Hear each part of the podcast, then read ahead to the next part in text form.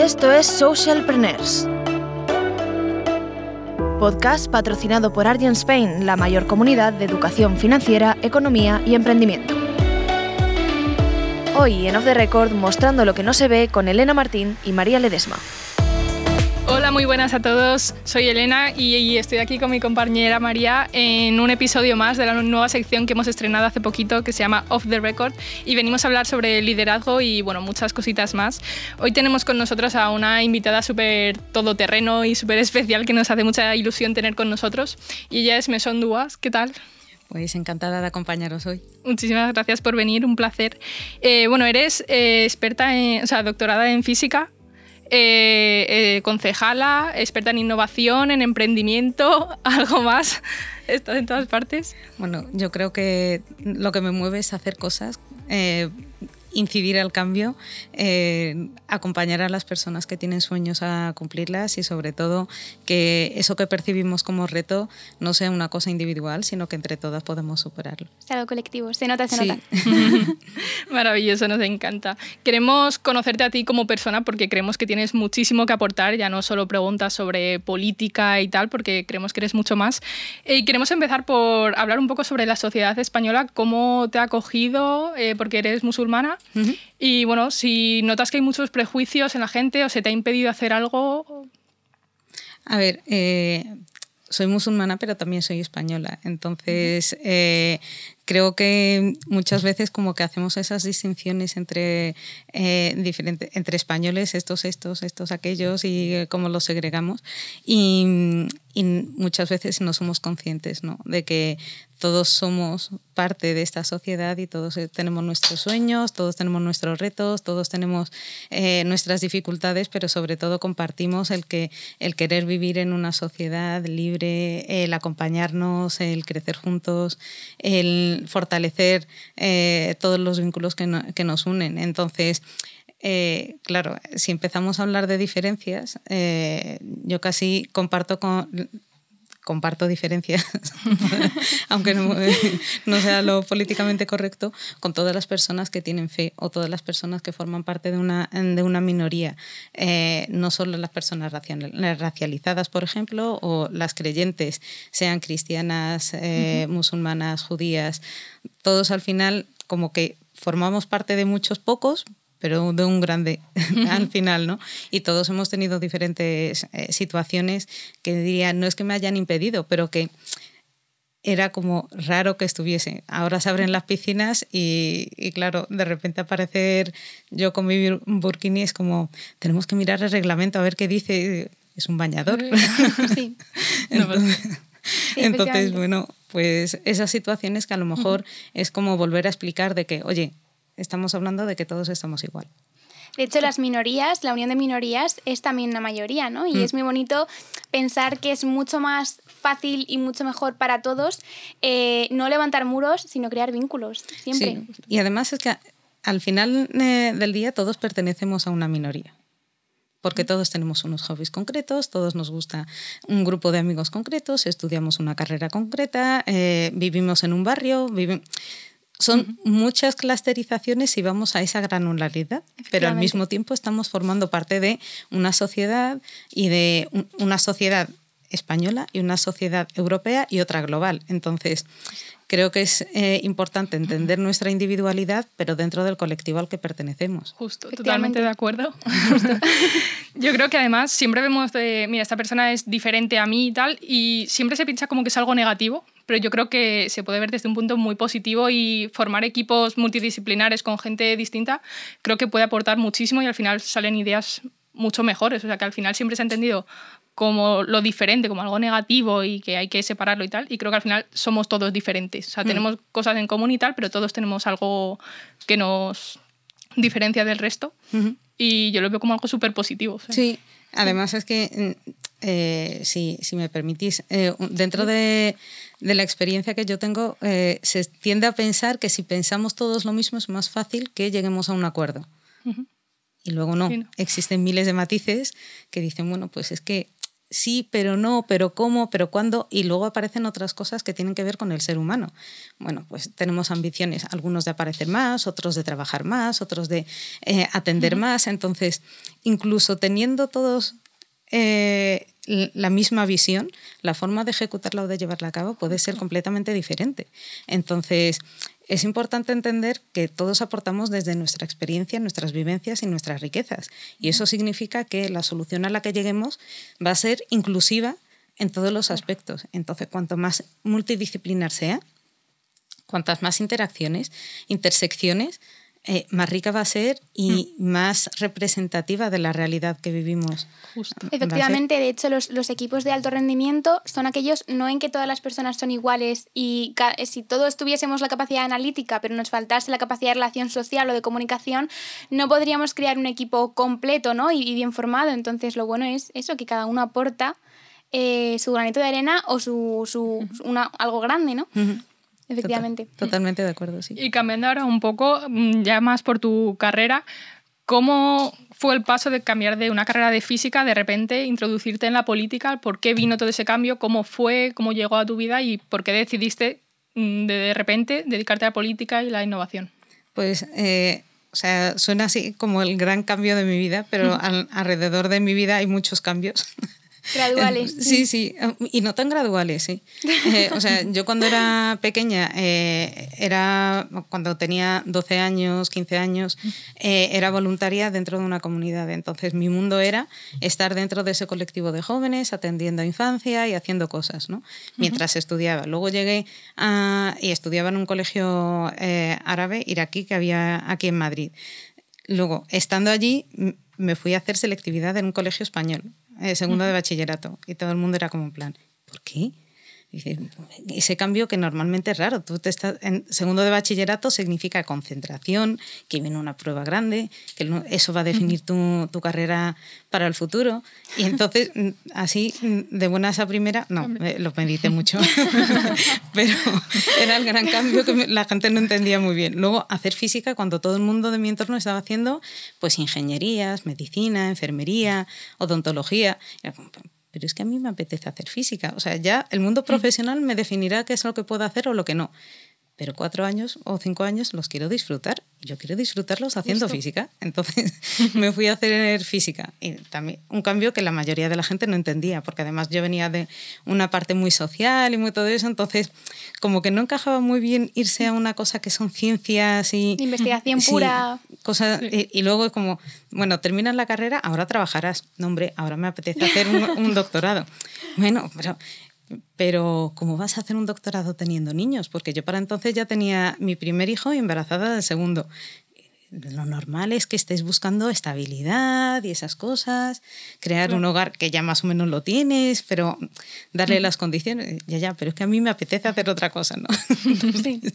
constantemente he ido haciendo esas cosas no esperadas eh, y por eso yo digo que soy divergente, porque allí donde esperes que yo tenga que estar, normalmente no estoy, estoy haciendo otra cosa.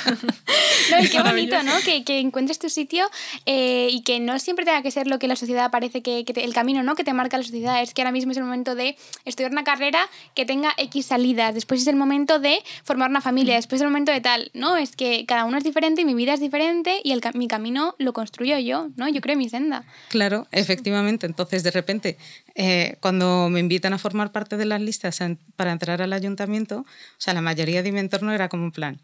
O sea, tienes una carrera profesional que es una envidia de muchas personas. ¿Cómo haces por dejar eso y unirte a algo que no es tan agradable? O sea, quiero decir que es un honor formar parte del ayuntamiento, pues por supuestísimo. Servir a los madrileños y a las madrileñas, por supuestísimo. Pero la política hoy en día es una cosa muy denostada. muy denostada y aparte de eso, yo siempre he pensado que al final tienes que tener mucha vocación, mucho valor y muchísima entrega, ¿eh? porque el dedicarse a la política sin tener esa vocación de servicio y entrega, al final pues ocurre que se denosta la política, ¿no? Entonces, estar ahí en un momento en que la política está en un punto como de declive, ¿no? En el que no se entiende lo que es la, la, la actividad política ni la acción política, ni tampoco la participación política, porque es cierto que la ciudadanía no acabamos de entender, ¿no? Quizá porque no hemos llegado nunca a tener un nivel de participación como otros países europeos y quizá el norte de Europa Pues eh, es difícil y me parece un reto, un reto maravilloso, la verdad. Justo te íbamos a preguntar que cómo llegaste a entrar en la consejería eh, del Ayuntamiento de Madrid por, por Más Madrid. Bueno, a, la concejalía. Eh, perdón, sí, a la concejalía, perdón. No, es que al final cuando tienes el ayuntamiento en el mismo sitio donde está la Comunidad de Madrid, solo no ocurre. cierto, cierto, cierto, pensando. Sí, entonces, em, a ver, yo llego allí invitada por, por Manuela Carmena, nos habíamos conocido como seis, ocho meses antes, en, en una visita que hizo a la nave yo en ese momento era eh, la responsable de, de, crecimiento de ecosistema eh, y también las relaciones públicas. Entonces, la acompañé durante la visita y todo eso y más tarde me invitó a formar parte de, de las listas. Y yo siempre digo que yo no estaba relacionada con la política pero lo que, eh, o sea, y eso es una realidad, no lo que digo. lo que digo es que eh, estoy emprendiendo en política.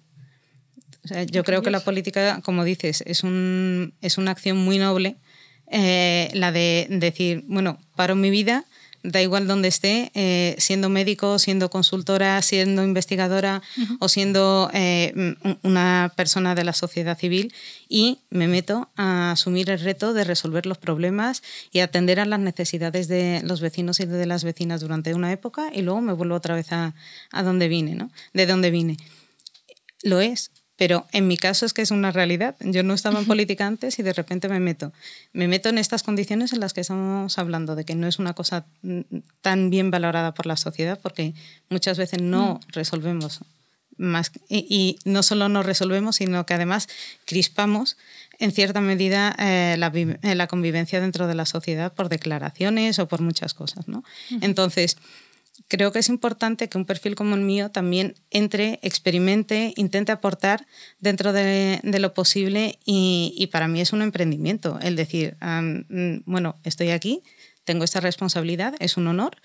Eh, los madrileños y las madrileñas confían en mí y en el resto de mis compañeros, vamos a ver qué margen tenemos para poder ayudar a, a mejorar las condiciones de la ciudad y que las madrileñas y los madrileños vivan mejor. Efectivamente, de hecho yo creo que al final es enseñar a través del ejemplo, es decir, si el concepto de política está denostado, tienen que ir personas que desde dentro crean en ello y ya no solamente que den discursos y que hablen de ello, sino que a través de su ejemplo, de su acción política, de su buen hacer, eh, lo lideren, ¿no? Lideren, lideren esto. Mm. Y hablando de liderazgo, bueno, tú dentro de la concejalía entiendo que también dirigirás equipos, eh, estarás con diferentes personas, cada uno eh, diferente, cada uno con su forma de trabajar y de hacer. Queríamos preguntarte los retos y dificultades em, para gestionar estos equipos y luego qué característica crees que tiene eh, un líder. Igual eh, muchas, ¿no? Pero si tuvieras que decir una concreta, una característica que digas, esta es, eh, bueno, como la, más importante, la, la, que pienso y primero se me viene a la cabeza, ¿cuál nos dirías? Yo creo que estamos viviendo en una época de transformación del liderazgo. Igual que antes el liderazgo era la persona que apuntaba hacia el objetivo y motivaba, estimulaba al equipo para que pudiese llegar a, ese, a ese objetivo, hoy en día ya no se entiende así ya es un liderazgo muchísimo más em, compartido con el resto de la gente porque todos aportamos una cosa genuina eh, que es necesaria para cualquiera de los objetivos que nos marquemos. ¿no? Entonces, sí, yo soy eh, concejal en el ayuntamiento y estoy en la parte de oposición, que tenemos pues, una acción de seguimiento a las acciones de, de gobierno. No me gusta llamarle fiscalización porque creo que es más eh, seguimiento. Y somos responsables de las cosas que también haga el equipo de gobierno. ¿no? Entonces, eh, el ir haciendo ese seguimiento, pero no lo hago sola, lo hago con un equipo indudablemente. Y ese equipo tiene que saber qué puede aportar desde sus virtudes. ¿no? Entonces, la persona que lleva contrataciones eh, tiene que saber de mí qué es lo que yo necesito y ella también transmitirme qué es lo que necesita de mí para que las cosas vayan bien. O la persona que va haciendo seguimiento a las noticias o cualquiera, eh, el área de emprendimiento o el área de innovación o el área de eh, transparencia, ¿dónde está ese punto de equilibrio donde esa persona trabaje desde su liderazgo? En la experiencia que tiene o en la responsabilidad que tiene y yo en la que tengo. Y compartir esos liderazgos para poder cumplir objetivos. Entonces, esa transformación del el líder, el él, eh, esa transformación de el líder que todo lo sabe, que todo lo maneja, que tiene la visión clara, eh, que se pone así en la cumbre y tiene ojo en vista de pájaro sobre todo lo que está ocurriendo, eso cada vez es más eh, del siglo XIX, más que del siglo XX y menos del siglo XXI y ya son más liderazgos compartidos. Entonces, al final, más que ser, o sea, sí, soy una líder porque al final estoy en un sitio, pero hago de portavoz de muchas de las personas con las que estoy trabajando alrededor. Y luego también es muy importante el transmitir, oye, yo estoy viendo esto, vosotras qué estáis viendo ah, alrededor y entre todas vamos a ir aportando para decidir hacia dónde queremos ir y el problema que está ocurriendo ahora mismo con la pandemia y todo esto es que se han acelerado los tiempos. Igual si eso lo podías hacer una vez al año, ahora lo tienes que hacer un, cada día varias veces. Sí, totalmente. es un, líder que colabora, que transforma y que entiende también la madurez de su equipo, ¿no? Y mm. que es capaz de delegar eh, gracias a, pues a eso, que es capaz de, de ver los, las virtudes también del otro, ¿no? Que, que un líder no es ponerte a ti mismo el primero y decir es que yo soy el mejor, sino al revés, es saber delegar, saber entregarse y saber decir, no, pues mira, confío, confío en mi equipo, ¿no? Sí. Esto, esto que Como la comunicación en definitiva, ¿no? Que al final no haya un líder, un, más un, que un líder, un jefe, que hmm. comentábamos también en episodios anteriores, de que al final el jefe es el que impone qué que se tiene que hacer y todo el mundo tiene que seguirlo. Yo ahí estoy totalmente de acuerdo con lo que dices, que, que al final cada uno puede aportar en lo que, lo que se le dé bien, Mm. Y, el tema de la comunicación me parece imprescindible que todo el mundo conozca lo que está haciendo el equipo y en qué te puedo aportar a ti, qué me puedes aportar tú a mí. Mm. Me parece mm, fundamental que haya comunicación en un equipo. Sí, sí, Además es que el reto que tenemos ahora mismo entre manos es de coordinación. O sea, hemos pasado a todas las cosas estas de decir, bueno, pues ordeno y mando a decir, a ver, como todos tenemos que sumar, ¿cómo nos coordinamos bien para que esto tenga sentido? Sí, justo. Y en cuanto a la característica que, que, te preguntábamos, ¿no? una característica concreta que digas eh, debe tener todo líder, la anterior invitada nos comentaba que ella hablaba del compromiso, me parecía muy importante el compromiso. Si tuvieses que decirnos una característica que digas, me quedo, la primera de todas que diría es esta característica de, de, cualquier líder, ¿no? Yo creo que la humildad. Sumo eh, lo que decía, el compromiso creo que es como la, la, la base de absolutamente cualquier acción. Da igual si es en política, en acción social, empresarial o, en e, educación, da igual. El compromiso es la base, pero sobre eso pondría la, humildad, porque al final, o sea, si estamos hablando de liderazgos compartidos y distribuidos, quiere decir que yo también entiendo mis limitaciones y entiendo el, valor de la persona que tengo a mi lado, ¿no? Entonces, el entender ese punto de equilibrio de no soy yo, sino que somos todos, eh, es una parte muy importante del liderazgo. Qué bueno, qué bonito. Sí, de verdad. Y bueno, ya para ir cerrando un poco la entrevista, queremos hacerte un par de preguntillas. La primera es una que vamos a hacer a todo el mundo porque creemos que también es una forma de expresarnos y de reflejar nuestra personalidad, de cómo nos vemos a nosotros mismos. Y es, ¿con qué animal te sientes identificado y por qué? Em, me siento identificada con las abejas. Con las abejas, qué bueno. porque eh, se mueven mucho, hacen muchas cosas, polinizan y sin ellas pues hacen ha desaparecido el debate, pero hasta hace bien poco era como, Dios mío, que están desapareciendo eh, las colonias de, abejas en el mundo y vamos a tener un problema de polinización global importante, ¿no? Pero sí, creo que con ellas eh, son un poco peligrosas, pero solo cuando se les hace daño. Entonces... eso no es peligro, es saber cuidar la naturaleza y el medio en el que vivimos. Sí. Qué bonito, Maisan. Sí, sí, sí. Qué bonito. Además, que siempre van juntas, ¿no? Son ir juntas en grupo y es muy bonito porque hablabas, hacías referencia a lo largo de la entrevista de trabajar en equipo, de colaborar juntos. Qué bueno, qué bonito. Y también de estar en diferentes entornos, eh, que es otra de las características. Diferentes tipos de flores también, ¿no? Eso es. qué bueno, qué bonito. Bueno, y la última pregunta que queríamos hacerte, que nos interesa mucho, es saber, eh, bueno, si a quién traerías al podcast, una persona que digas, me encantaría que entrevistaseis y que hicieseis estas preguntas o que hablaseis sobre liderazgo, sobre su experiencia, sobre su vida, sobre emprendimiento, sobre innovación, a esta persona. Si tú tuvieras que decirnos a alguien, si quieres, eh, ¿a quién nos recomendarías? ¿Quién, quién te gustaría ¿A quién te gustaría escuchar a través de este podcast? Eh, me encantaría escuchar a, a Carmen Vázquez Vasco. Carmen eh, Vázquez de Castro. Bueno, ella ha venido al podcast, vino en otra sección el año pasado.